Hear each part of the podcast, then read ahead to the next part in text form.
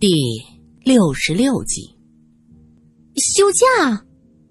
苏三接到这个通知，有点惊讶。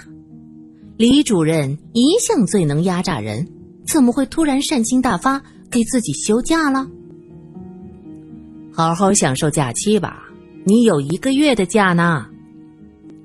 宋主编也在一边微笑着说：“可是，可是薪水什么的。”苏三担心自己的薪水，毕竟刚给叶家付了一部分住院费，还想着这个月多挣点钱出来呢。带薪休假，这可是报社里难得的福利，是奖励苏小姐对报社的贡献。李主任说的格外真诚，真的是这样吗？苏三没来由觉得有点忐忑不安。他回到办公室，打算收拾一下自己的东西。低头看到办公桌上有一封写着《申江晚报》苏小姐亲启的信，字迹很是潇洒，还有点眼熟。苏三打开信，只见开头写着：“苏三五生，自民国二十六年一别，已有九年矣。”苏三整个人呆住了，他急忙看向信的落款：“姨母郭颖。”于十月十三日，这真的是郭家姨妈的来信。苏三像是被烫着一样，将信扔在桌上，双手捂着胸口，好半天，才让自己镇定下来。没什么，也许这只是有些人的恶作剧。自己现在也算是一个知名记者了，什么时候得罪了人都不知道。对，就是这样。苏三。又拿起信，细细的读下去。郭颖在信中说着：“自从那年搬了新家不久，本来说好接苏三暑假去住的，可是姨父在东南亚一带的生意出了问题，全家就去那边几个月。回来时赶上抗战进入紧张阶段，他们家住的那个镇子是战区，成为一片废墟。姨父的家人也四处离散。”姨妈一家又四处寻找家人，等到战事稳定，苏三已经去别的地方读高中了。战争平仍，因此一直没有联系上。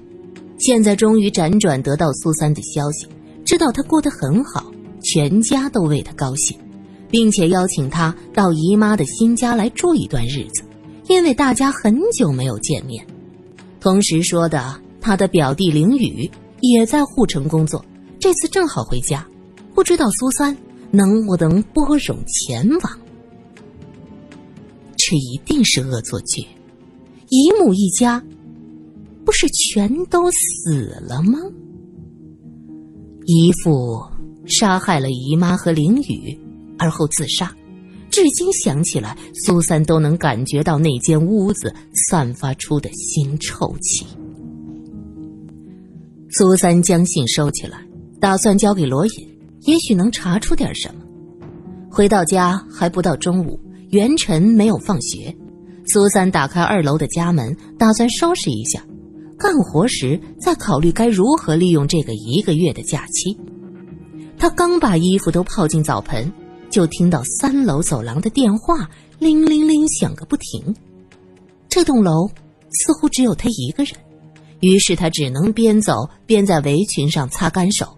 上三楼接起了电话。喂，聚来达路八零九弄赵家公寓，您找哪位？请问，有位苏三苏女士住在这儿吗？是个年轻男子的声音。啊，我就是。你是哪位？姐，我是凌雨啊。凌雨。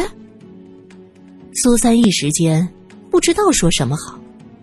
我到报社去找你，你的同事说你放假了，好棒啊，姐！你竟然有一个月的假期，太好了！那这样是不是能和我一起回家呀？妈妈很想你，咱们九年没见了。电话那头的凌雨显得很高兴，苏三满心惶恐，他不知道这到底是怎么回事儿如果是恶作剧，怎么还编得这么活灵活现呢？嗯，你是？凌凌雨，这些年你还好吗？苏三艰难的挤出一句：“我今年才从香港大学毕业，这一次是被公司派到护城来的。没想到姐姐也在护城，要不是妈妈写信告诉我，我还不知道呢。”晚报的新闻很多都有我的署名，你没有注意吗？姐，你的名字太像笔名了，谁能想到真的是你啊？凌雨笑了，姐，你在聚赖达路八零九弄赵家公寓啊？好，我这就找你去，你等我一会儿。苏三刚想说不，不要来，可是那边已经将电话挂掉了，他恨恨的跺脚。恨自己为什么要报上名号？这可如何是好？那个凌雨会是个会是个什么样的人，或者是什么东西呢？苏三不敢往下想，他急忙去拨罗隐办公室的电话，嘟嘟嘟，铃声响了很久，没人接。很显然，他可能有别的事儿，办公室没人，怎么办？怎么办？苏三又急又怕，他匆忙将围裙一把扯下来，锁上家门，急匆匆的往外跑。楼里非常安静，只有他一个人的声音。房门咔嗒落锁，接着是他急促的脚步，实在是太安静了。苏三走到一楼的楼梯口，有点放慢了脚步。那咚咚的脚步声，让他心里更加的不安。还是慢下来好。突然，从楼梯口的一边伸出了一只胳膊，一把抓住苏三的胳膊。他猝不及防，闭上眼睛，大叫起来：“哎呀，拜托，苏小姐，你想让我变成聋子吗？”苏三缓缓的睁开眼睛：“怎怎么是你？莫名其妙。”“呵，苏小姐，你以为是谁？小偷？杀人犯？”还是妖魔鬼怪啊！苏三心道：“如果我说我以为是死去又活过来的人，你会是怎样的表情啊？”莫名见苏三不说话，以为他真被自己吓着了，他连忙解释：“哎，我不是故意吓你的，刚进来就看到你心急火燎的下楼，你要去哪儿啊？怎么这么急？”我，我有点害怕，害怕。莫名看着苏三，一脸惶恐不安，他哈哈大笑起来：“哈哈，不是吧？我见你一贯胆子很大，天不怕地不怕的，你怎么也会害怕呀？来来来，说来听听，你看到什么吓成这样？莫名其妙，你相信死去的人会活过来吗？相信啊！啊！”苏三目瞪口呆，莫名却笑道。我相信就是傻子，开什么玩笑？你不写新闻，该写《搜神记》了。打算登连载吗？苏三瞪他一眼，看，你要我说的，我真说了，你又笑话我。这时门外传来汽车喇叭声，一辆银白色的大众汽车停在门前。苏三的不安越来越强烈，他一只手紧紧的抓着楼梯，几乎青筋暴突。莫名看到他脸色这样凝重，整个人在微微的颤抖，也就收起戏谑的神色，和苏三一起盯着大门。咔嗒，咔嗒，皮鞋和水门厅地面摩擦的声音。上了台阶，接着进来了一个年轻人走进了，他穿着白色的西装，打着红色的领结，皮肤白皙。阳光下，整个人显得很剔透。看到站在楼梯口的苏三，他露出夸张的笑：“姐，你是苏三姐。”莫名发现苏三越发的紧张，抓着楼梯的手在发抖。你，凌雨。这个年轻人和苏三记忆中的凌雨的确有几分相像，两道浓眉，说话时眉毛像是会跳舞。永远眉飞色舞，表情夸张。可是记忆中的凌雨，没这么白。哈哈，姐，你看我变样没有？九年了，时间过得真快，一晃九年不见了。呃，是是啊。苏三的声音有些干巴巴的。别怕，大胆些。莫名背过手捅捅苏三的腰，示意他往前走。苏三机械的走过去，呃，凌雨啊，我刚才正在打扫，家里乱七八糟的，不如我们找个地方坐下聊。这个凌雨目前身份不明，苏三不想请他上楼，他怕给自己也给元辰带来麻烦。我爸的生意出了点问题。后来我们全家到东南亚去住了几个月，等到回来的时候，发现我们住的镇子都成了焦土，奶奶也不见了踪影。奶奶不是中风了吗？三个人在附近的咖啡馆坐定，苏三和莫名坐在一起，凌雨坐在对面。苏三看看莫名，心里安定了不少。哎，姐，你怎么知道的？是妈写信告诉你的吗？当时我在的呀。奶奶住在正对着楼梯的那个房间，下楼时突然晕厥栽倒。对呀对呀，可是那时，凌雨看着苏三有些疑惑：“姐，你是不是搞错了？当时你去 Y 城读书，不在我家。那时我们在镇子新买了一栋房子，我妈很开心的，说房子又大又漂亮，还有花园。”可以接你过来一起过暑假，可是搬进去不久，我们就匆忙去东南亚，只留下奶奶在家。还是看护写信通知我们，奶奶中风了，爸妈又不能赶回来，就只能写信托三表姑帮忙照顾。不对，不对，全都不对，根本就对不上。明明搬家时我也在，奶奶中风，我还回去做饭，怎么会这样？苏三睁大眼睛盯着凌雨，努力的想看出这张似曾相识的脸下隐藏的秘密来。凌雨笑了，露出雪白的牙齿，格外的青春阳光。姐，你真的认不出我啦？苏三摇摇头，将脑子里乱七八糟的思绪全都甩出去。怎么会这样？为什么两个人的回忆是完全不同的？更主要的是，姨妈一家三口不是全死了吗？到底是谁的记忆出现了偏差？难道是我吗？莫名敏感的察觉，苏三有些不对劲儿，便在一边打开话题说：“那么林先生现在在本城工作？是的，我是七月从香港过来的。姐，那时你在《申江晚报》工作了吧？”啊，苏三点点头。嗨。我看过《申江晚报》，也看过你写的文章，可我当时真没往那方面想，我还以为是哪个记者用的笔名呢。哦，林先生，在下有些不懂了。这样说来，你们是这些年一直没有和苏三有过联系吗？罗隐见苏三有些心不在焉，便试探着替他提问：“是的，我们回来，镇子已经成了一片废墟。”我的父母四处寻找奶奶，后来才知道奶奶跟着表姑一家撤退。表姑父是国立长沙大学的大学教师，之前已经随学校去了云南，于是我父母也就带着我也去了昆明。撤到云南，莫名突然对这个点很感兴趣。西南联大吗？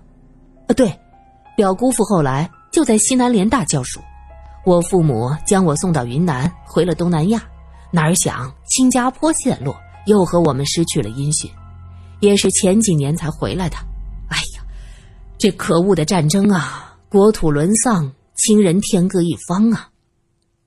凌雨说到这儿，垂下眼睛，现出忧伤的样子，长长的睫毛微微的颤动着。苏三默默听着他的讲述，在心里默默想了一下。似乎一切都能圆得过去，可是，明明死去的人，又怎么会活生生的就出现在眼前呢？云南是个好地方，林先生在那边生活过，一定很熟悉吧？哦，也不是很熟，我一直在昆明生活，不过现在我父母在云南的山里买了一块地，建了一些房子，打算长期定居在那儿。那房子的名字还挺好玩的，叫做忘川山庄。忘川，黄泉路和冥府之间的界河，河上就是奈何桥，由孟婆守着。怎么会给山庄起这样的名字？莫名眉头微微的皱着。他这样的陌生人实在是不该问这些问题。但是现在凌雨摸不清他的道路，见他在苏三家里出现，又跟着一起到了咖啡厅，以为他可能是苏三的男朋友，也就笑了笑，回答说道：“哈，家父总是喜欢点灵怪的东西，也许是为了纪念当年的经历。新加坡大屠杀时，家父的一些亲人被日本人杀害了，他是从死人堆里爬出来的。姨父在东南亚有亲戚。”苏三是知道的，这位姨父有位长姐嫁给那边的大地主，姨父的生意也多和那边有联系。那姨妈呢？当时他们的日子一定很苦吧？苏三问道。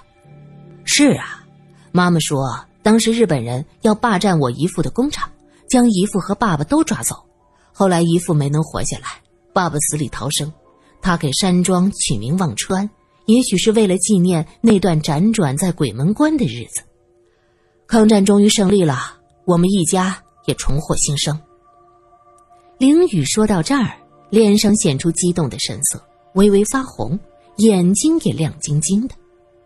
期间，莫名一直观察他表情的变化，看到这儿，他点点头说：“令尊也是很有爱国之心的人呐。”“是啊，我爸爸很爱国的。”姐，你什么时候能走？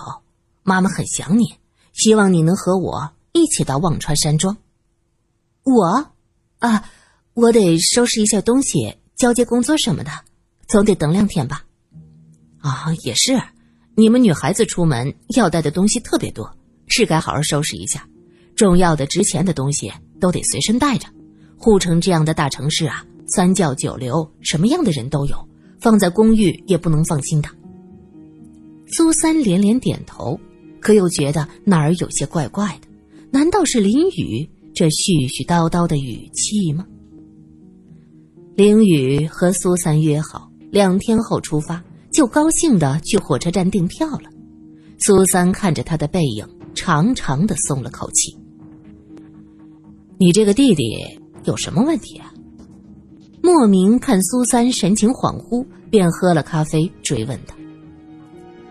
他的回答似乎都很有道理，很多经历也可以自圆其说。可是，最关键的问题是，苏三问道：“我要是说出来，你可不要当我有神经病啊！”苏三现在急需找一个倾听者，最好是理智一些的，能帮助自己分析情况。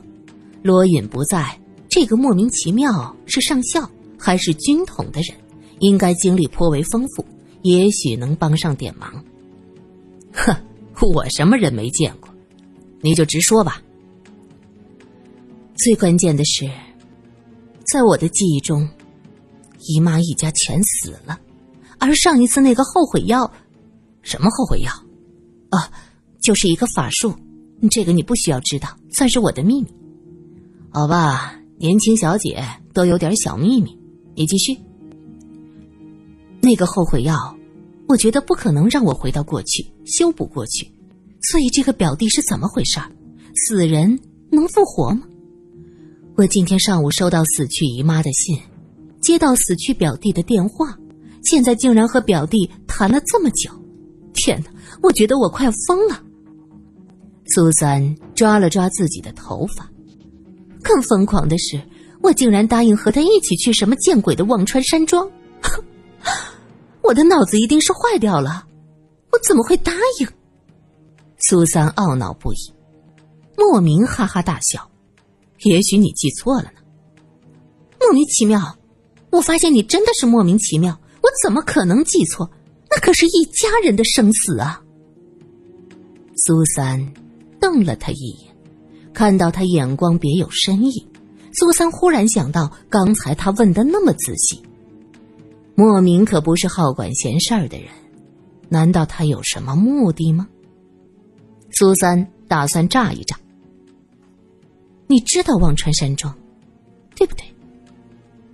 莫名耸耸肩：“是，我知道那个地方，而且我也知道那个地方不可能是个普通的地方。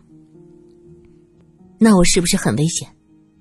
是啊，如果你自己前去，一定会危险。忘川呐，那可是鬼门关。”莫名看着窗外，意味深长的说道。